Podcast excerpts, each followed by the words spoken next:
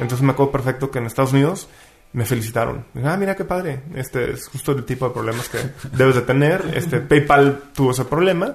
Este, malo que te hubiera renunciado tu vicepresidente de ventas porque, porque tiene una mala cultura. Eso sí me hubiera preocupado. Pero pues fraude, pues nada más soluciones, ¿no? Y listo, ¿no? Entonces, qué padre.